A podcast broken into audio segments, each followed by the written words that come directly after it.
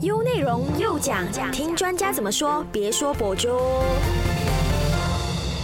欢迎收听唯美观点又讲，我是中美。每年的三月十五号，也就是今天，是国际消费者权益保护日，也就是 World Consumer Rights Day。那这一个节日呢，就是为了推动全世界对维护消费者权益工作的一个重视，也就是说，要你们去重视消费者在消费的一些权益。然后呢，这个节日也是为了要促进各国在这一方面的合作跟努力。我跟你们说，就是疫情之后啊，我真的是很喜欢网购嘞，就是基本上可以上网买的东西呢，我都不会出去买，而且我。可能就是每两三天，或者是每一天，我都可以收到包裹。所以你想一下，我真的是很经常网购的人。但是我好像发现到，说我完全不知道，如果网购的话，消费者的权益有什么。如果我发现到和我的我买的东西坏掉了的话，我好像不知道我该怎么做了，而且我也不懂我有什么权益去保护我自己。就是如果东西坏的话，然后商家不肯赔的话，我应该怎么做？我也不知道。所以我觉得说这一个节日是很重要的。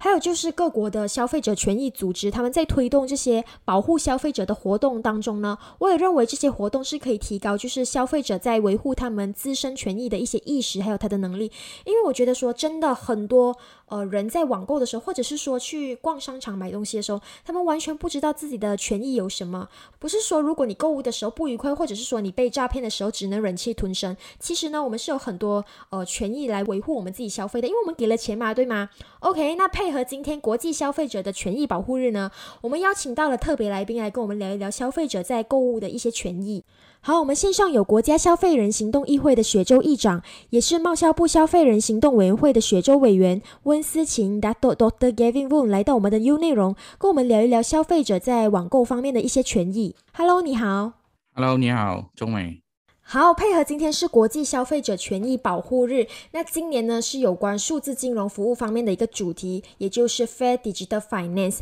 那我们也知道说，数字金融服务呢有一个很广的范围，包括说网络支付啦、网络交易啦，然后电子钱包、信用贷款等等的，都是在这个数字金融服务的范围里面。在疫情之后呢，我们马来西亚人都很喜欢就是在网上购物，然后用转账的方式去进行一个消费嘛。那在这里，我想问 Gavin，就是你认为大马的消费者他真的了解自己在网络上购物的一个权益吗？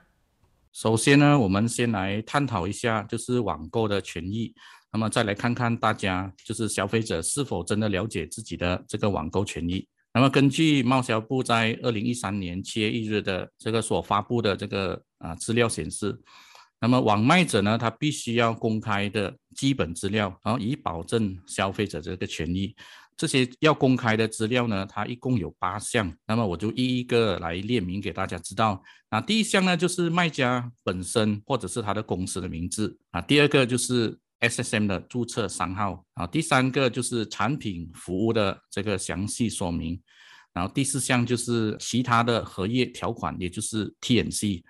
然后第五呢就是产品服务的金额，或者是它的税金，又或者是它的运费。啊，这些额外的费用呢，一定要先列明，啊，不可以等到交易的时候啊又在增加。然后第六就是商家本身的这个电邮、他的电话号码，还有他的地址。啊，第七个就是必须接受付款的方式，他必须要讲明，比如说是转账啊、面交啊、信用卡、啊电子钱包或者是现金等。然后第八就是预计交货的这个时间。那如果卖家呢，他做不到以上这个几点呢，可被列为违例。那么违例者，他可以根据这个《阿达本林东安本古呢一九九九，也就是说是一九九九年消费者保护法令下被控。那么一旦定罪呢，他将将面临处罚。那么如果卖者、网卖者或者是商家不想被处罚，他都必须要遵守这些条规哦。OK OK，那我想问的就是，你们消费人行动议会平均一年的话啦，大概会接获多少宗消费者在网络交易的一个投诉？然后这些投诉都是跟什么问题有关的呢？在这次的疫情呢，我们看来都知道改变了这个方方面面，也加快了这个网络交易。那尤其是在这个线上购物或者是啊线上交易，近年来我们的国家消费人行动议会所接获的这些投诉。啊，多数啊都是与网购或者是啊线上购物有关，那么我这些问题包括了货不对半、假货，或者是 COD 货到付款，或者是诈骗等等，这些都是我们最经常遇到的这个投诉或者是借货的这些投诉案。OK OK，明白明白。那刚刚你有提到说，就是货不对版这件事情，如果我们在网上买东西，我们已经给了钱，我们已经付了款，然后东西寄来的时候，我们发现到，哎，这一个货好像跟我要买的东西不一样，货不对版，或者是说质量不好，已经损坏了啊。然后我们去找商家要协商，却遭到这一个商家拒绝的话，或者是说他不肯退款退货的话，那消费者要应该怎么做呢？OK，通常这些问题呢，是我们啊常常面对的，包括我自己本身都有面对这样子的问题。但是很多人呢，啊，就是很多消费者他不懂如何去处理。啊，有时候我们跟商家协商过后，商家会给出很多的理由，比如说没有货啦，或者是这次来的货源就是这种颜色，因为货不对版，很多时候就是跟啊消费人他要购买的啊这个颜色有关。有些他们想我要买这个产品，我要红色，来的时候是青色。我不要，啊，商家又手上又没有货，他又不想退，又给出很大很多的理由。那么在从这个方面呢，我建议消费人呢，在这个时候呢，必须要先冷静下来啊。为什么要这么讲呢？因为当面对问题的时候，我相信或多或少的消费者，他的心里都是不舒服的，他都是带着有情绪的。你认同吗？对对对，认同。啊，所以我们一定要先冷静下来。那么冷静下来呢，主要是要让自己。用对的管道来进行投诉，或者是讨回公道，或者是我们要赔偿，而不是要带着这个情绪去跟商家去协商，或者是去闹。那么，因为这样是没有结果的，而且还会惹祸上身。因为我们通常处理投诉，我们会发现到，啊，因为原本是消费人对的，商家不对，但是因为消费人呢，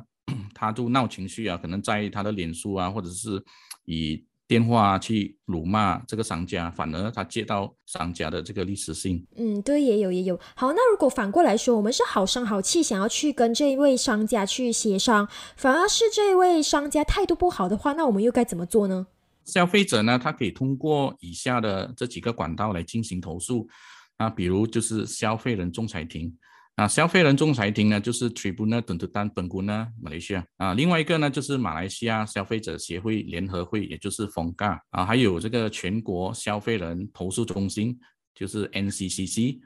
啊，当然也不要忘记，还有我们国家消费人行动议会 MTPN。OK，那我们也知道说，现在很多消费者使用最多的数字金融服务，就是包括说网络支付啦、e-wallet 啦，然后信用贷款啦、互联网的保险等等的都有嘛。消费者在使用这些数字金融服务的过程中，他们是拥有哪些权益的呢？OK，那么当前呢，我们都知道这些啊新的一个技术呢，它所带来的这个数字金融呢，它的确是日日新月异的发展。那么在这方面呢，它也带来新的一个风险和挑战啊。那么其中呢，就是啊金融消费者权益保护正面临啊更加复杂的一个局面。那么大致上呢，有关这个金融数字服务的权益。有几项啊？啊，第一个就是啊，金融消费的自由权啊；第二个就是金融消费公平交易权啊；第三就是金融资产保密还有安全权。啊；第四个呢就是金融消费求偿或者是求助权。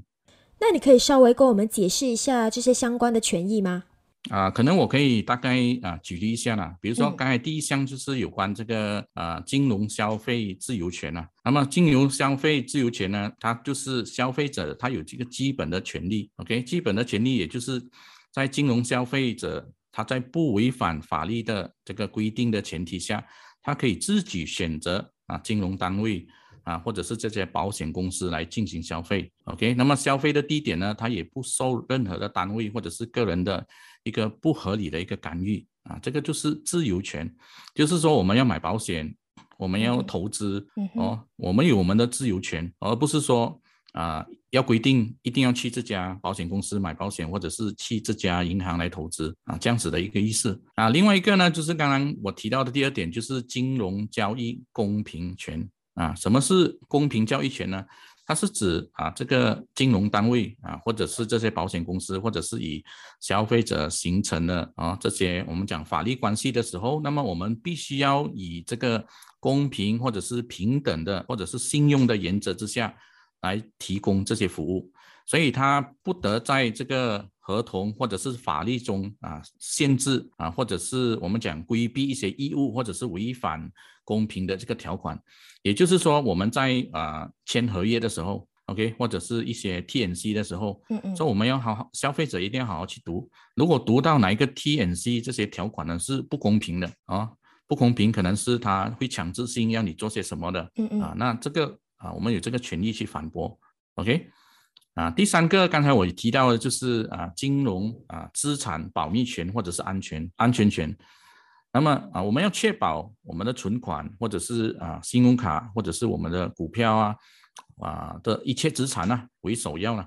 那么在这个金融消费的活动当中啊，那么我们资产呢，它是要绝对啊有这个保密权而不受侵犯的啊，这个是消费者最基本的一项权利。因为很多时候 他们在啊使用这个信用卡的时候，或者是投资的时候，啊，他消费者没有去注意到这一个款项哦，可能在某个啊这个协议中，或者是啊在某个交易的时候啊没有去读，没有去了解这个保护政策啊，这是个人啊这个资料的一个保护政策，也就是 PDPA 啊，等下后续我会讲关于这个 PDPA 的东西。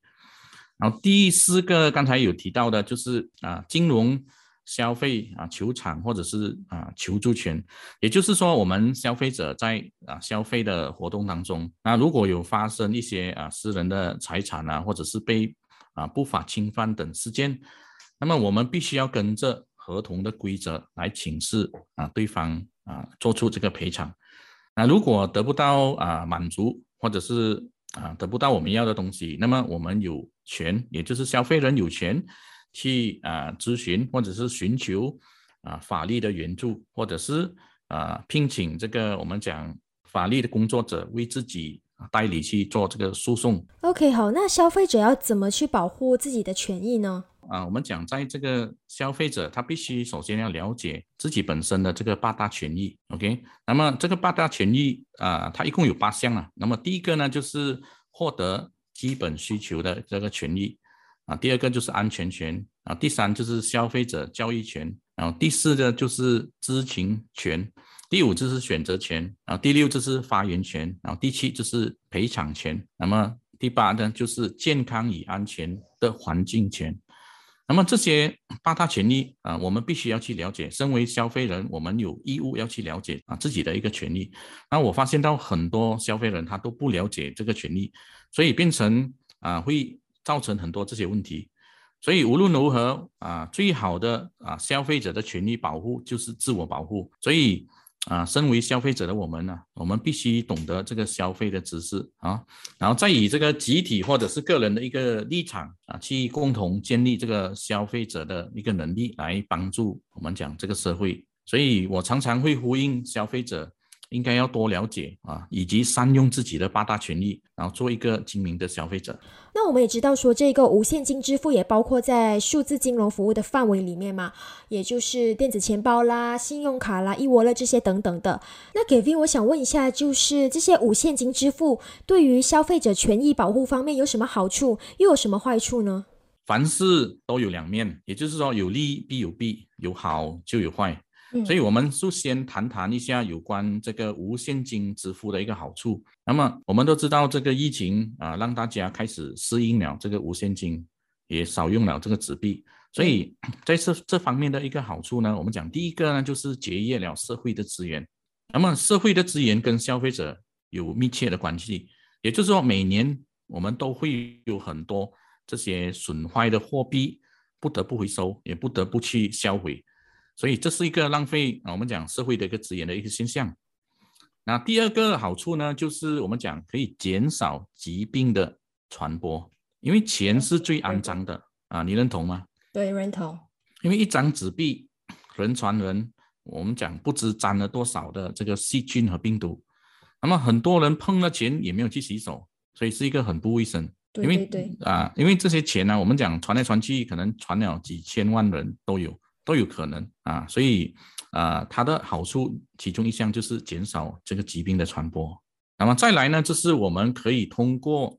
啊无现金支付，也可以杜绝啊假币坑人。因为现在的这个造纸的科技呢是非常的发达，那么真真假假、假假真真，我相信大家都分不清楚啊，所以我相信大家也会有收过这个假币啊，包括我自己本身都有收过，但是也是很无奈啊。就是我们可能收过，但是我们不知道，哎，那一个是假钱。通常呢，我们诶收过，我们收钱的时候啊，拿到这个零收钱的时候，我们就放在钱包，我们没有去没有去看嘛，没有一张张去对嘛，对不对？对对对。当我们交给商家的时候，可能商家他会比较注重一点，那么他会拿来照一下，诶，他讲这个是假的。对对对。啊，这样子我们就要去银行那边去举报，一定要做这个动作，不而不是说，诶，这个假钱，然后你讲，哎，算了啊。所以这个也是一个很危险的动作，所以很多消费人他们有这个消费意识啊，他以为他拿到假钱我丢掉就算了或者是什么，所以有时候啊，如你你一定要做好这个报备的动作啊，要去银行那边啊去报备或者是去举报，要不然呢分分钟啊人家会说你是 这个印假钞的人啊。那么第四个呢就是有关于这个啊安全的，我们讲安全的这个交易，那么也就是说通过这个无现金呢。啊，你有没有发现到啊？我们小偷开始失业了。嗯，对对对。啊，因为这些想要劫现金的小偷呢，他已经无从下手啊，所以他想要劫取现金呢，他必须要懂得高科技、高技术啊。所以这两年呢，我们发现到啊，这些小偷，包括啊，我们从这个警局啊调来的一些数据，他们的数据显示呢，啊，的确啊，我们讲这个窃，我们讲劫现金的小偷呢，已经越来越少了。啊，另外一个呢，我们提到的就是无现金的这个坏处。然后我们也知道有利必有弊嘛。那么用无现金呢，你必须要用我们讲这个触屏手机，也就是 smartphone。那么往往有一个人群呢，也就是老年人呢，他们不懂如何使用。所以呢，这个坏处呢，我们讲就是在于啊，带给老年人一个啊不利。因为很多老年人他都不适应用手机啊来去做支付，甚至他自己本身都没有这个啊 smartphone，所以他是做不到啊。第二个呢，就是网络诈骗的手段非常的高明，因为在信息时代呢，每天都会产生啊一些不同新的技术，所以这个是让人防不胜防啊。那再来呢，就是犯罪啊，他会利用这个安全漏洞啊去盗窃或者是。伪造他人的身份，这个也是我们常见的问题。那么消费者他往往他会在无意识的情况之下，他的账号都被破解，那么银行里的钱就被转走了。所以为了避免啊以他人透露这个信息呢，所以我们应该避免去点击或者是下载一些我们讲不明的网站，又或者是手机的应用程序，也就是这个 A P P，因为很多时候啊。呃，一收到信息啊，一有链接一点去看，那你点进去的时候呢，它已经植入了这个木马在你的电话里面，可能它不是马上它就可以啊盗窃或者是窃取你的资料，可能它在一段时间里面啊，它会慢慢慢慢的啊去挖你的这些个人的一些重要的一些资料，然后从里面去下手啊，这些是我们最常见啊，就是黑客会做的一个动作。OK OK，那如果我们在网购的时候，我们已经给了钱，我们发现到哎。被骗了的话，那消费者要怎么样去申报呢？啊，OK，这个是关于到啊消费者要怎么去申报。那如果是啊在网购啊平台啊，比如说 Lazada 或者是雪碧那么在这个情况之下，我们有啊被这个诈骗啊，或者是被被骗啊，那么消费者呢，他可以联系该平台的这个客服来做申报，这个是很简单直接的一个方法。那如果是在啊社交媒体，或者是网站，那么消费人他可以去这个消费人仲裁庭、消费者协会或者是警察局去啊投报。所以过往的经验呢，告诉我们很多消费人呢，他在被骗的时候呢，呃，他们都选择静静不出声啊，啊，或者是不好意思去报警。对，有有也有可能一些是，哎呀，被骗的这个金额不是很大，哎呀，才被骗十二块算了啦。对对对，啊，所以这个是。啊，这个是一个不好的现象啊，因为这样它会助长这些无良的商家，他继续啊欺诈更多的消费者。所以我补充一下，那如果是这个交易，我们讲线上交易呢，它牵涉到银行，牵涉到信用卡，那么消费者他必须要在最短的时间内去联系银行。那么因为我们必须要在这个黄金时期啊去做出这个这个举动，那么银行才有这个机会或者是还有时间来帮我们解决这个问题。那如果我们讲交易，它会牵涉到金融机构，那么金融所谓的金融机构就比如说保险啊，或者是银行啊，那么消费者他可以联系这个啊金融服务申诉专属员，OK，在马来西亚有这样子的一个啊一个专属员，那么也就是这个 OFS，那么这个部门呢，它是受到国家银行委任的，他专门去负责啊调解银行跟消费人之间的一个纠纷。OK，那你刚刚有提到黄金时间，在我们知道我们自己被骗之后，跟我们要去申报的这一段时间，多长是最好的时机呢？啊，通常我们要看他是使用银行卡还是啊信用卡。如果是信用卡呢，啊或者是转转账呢，IBG 呢，它的黄金时间就是二二十四小时里面，所以就越快越好啦。啊，可能你一被发现到，诶，我收到好像莫名的一个 TAC 了过后，我又不小心给了人哦，我又很怀疑这件事。呃，到底是真是假？然后马上就要赶快打电话给银行，因为我们在处理投诉案件的时候，我们有发现到，呃，很很多时候啊，他们的反应就太过慢了，不是慢一拍啊，是慢很多拍。对，其实有时候你被骗的时候，你会完全不知道，因为我自己本身我也是有试过，就是网络诈骗这个东西，嗯嗯，真的在当下的时候完全不知道自己被骗的。哦，所以你说反应慢，我觉得哎，这个还可以，就是稍微理解一下，因为真的你完全不知道，因为现在骗子都很高明嘛，然后你们真的是不知道他真的是骗你的钱了，然后你二十四小时过后。才知道，哎，原来这个是骗子。因为通常过了二十四小时啊，银行的一些啊，我们讲那个钱呢，他可能已经转转走了，或者是已经调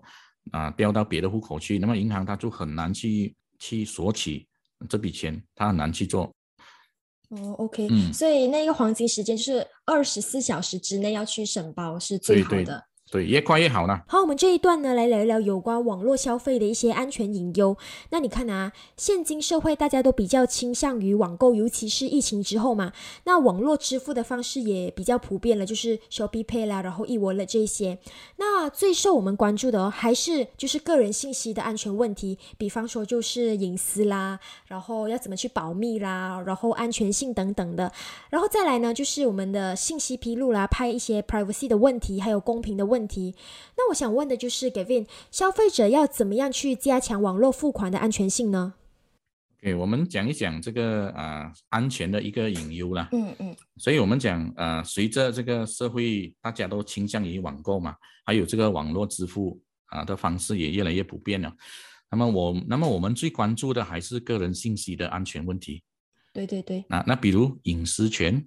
啊、保密或者是安全性等。那么再来呢，就就是这个信息啊，它所披露和公平的问题。那消费者呢，他要怎么去加强这个网络付啊网网络付款的安全性呢？所以我们啊，根据这个数据显示啊，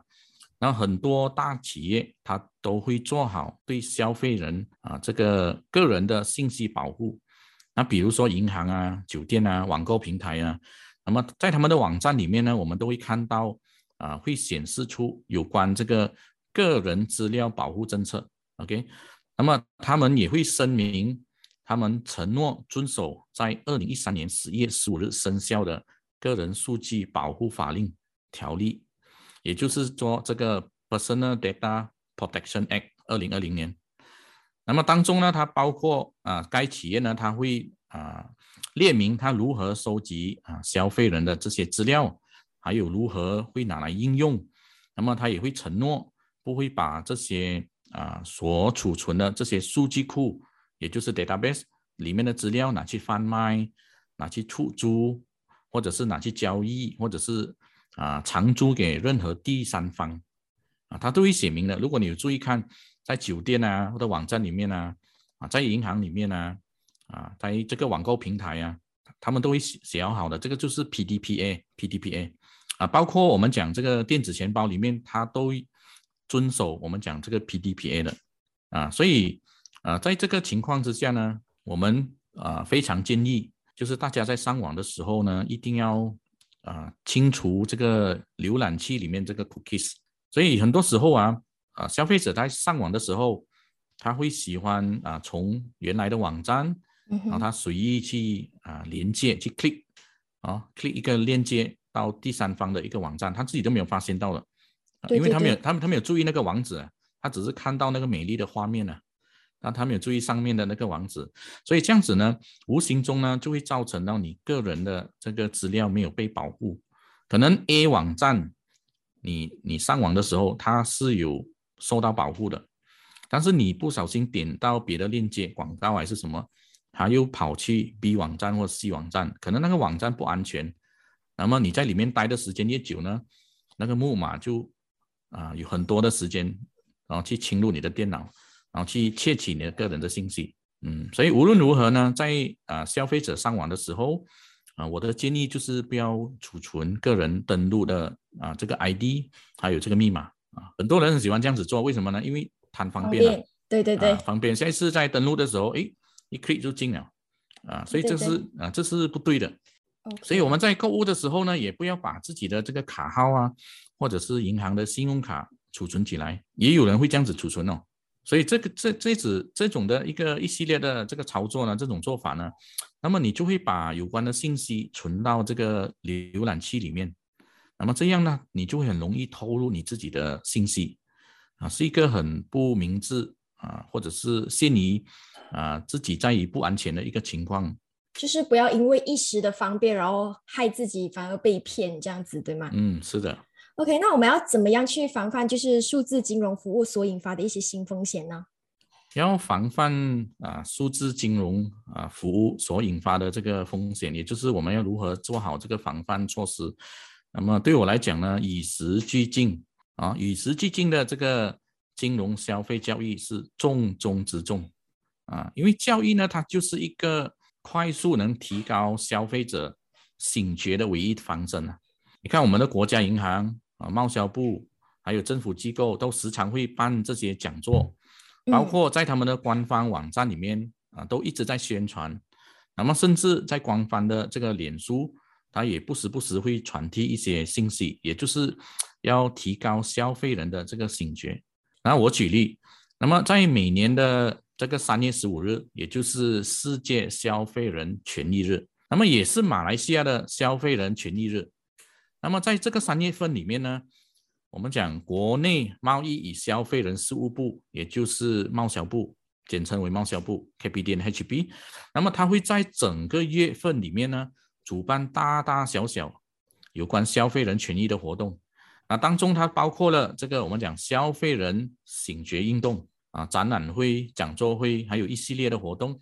那么其目的呢，就是要让广大的消费人了解自己的权益。保护好自己，做个精明的消费者啊！我在这里是啊，帮忙宣传一些广告了。那么，在我们的啊雪州贸销部呢，它也即将在本月，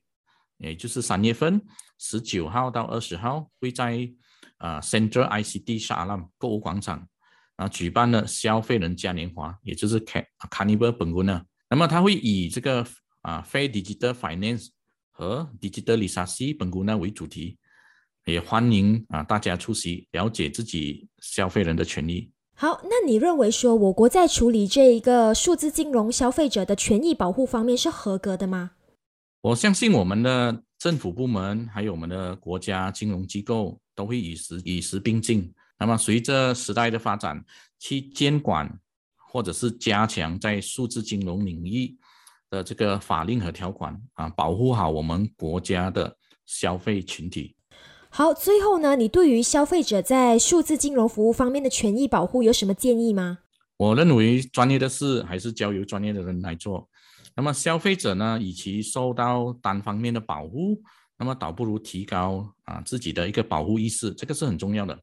那么当你了解自己的啊消费权益，那么也就是刚才我所提到的消费者的八大权益的时候，那么你就是一个精明的消费者。好，谢谢 Gavin 今天来到我们 U 内容，跟我们分享一些有关消费者权益方面的知识，谢谢你。OK，我知道说呢，就是很多马来西亚的听众朋友们呢，都不大知道自己本身就是在消费的时候，他们权益是有什么的。因为通常我们都是去网购啦，然后或者是说去广场逛街的时候买东西的时候，我们好像就只会买而已，好像完全就是不知道自己本身的呃权益有什么。然后呢，发现诶货不对版或者是东西坏的时候，我们也不好意思，就是有些人呐，就是会不好意思去换东西，就觉得哎呀一点点钱罢了，没有事情啦，或者是说诶。发现到自己被骗钱了，也不好意思，呃，要去报警啦，或者是说去申报，因为觉得就是小钱而已，没有关系。但是呢，我想说的就是，其实我们消费者在马来西亚，我们给了钱，我们当然是有自己本身的权益所在的嘛。所以呢，希望听众朋友们在听了这一期的节目之后，可以更了解就是有关消费者的权益，然后也能去更多的去了解有关这方面的知识，来保护自己有关的权益啦。好，我们今天的右讲就暂时先聊到这里。下一个星期呢，我们还有不一样的课题再继续跟你聊，继续留守优内容。唯美观点，每逢星期一至五早上九点，让你知多一点，只在优内容。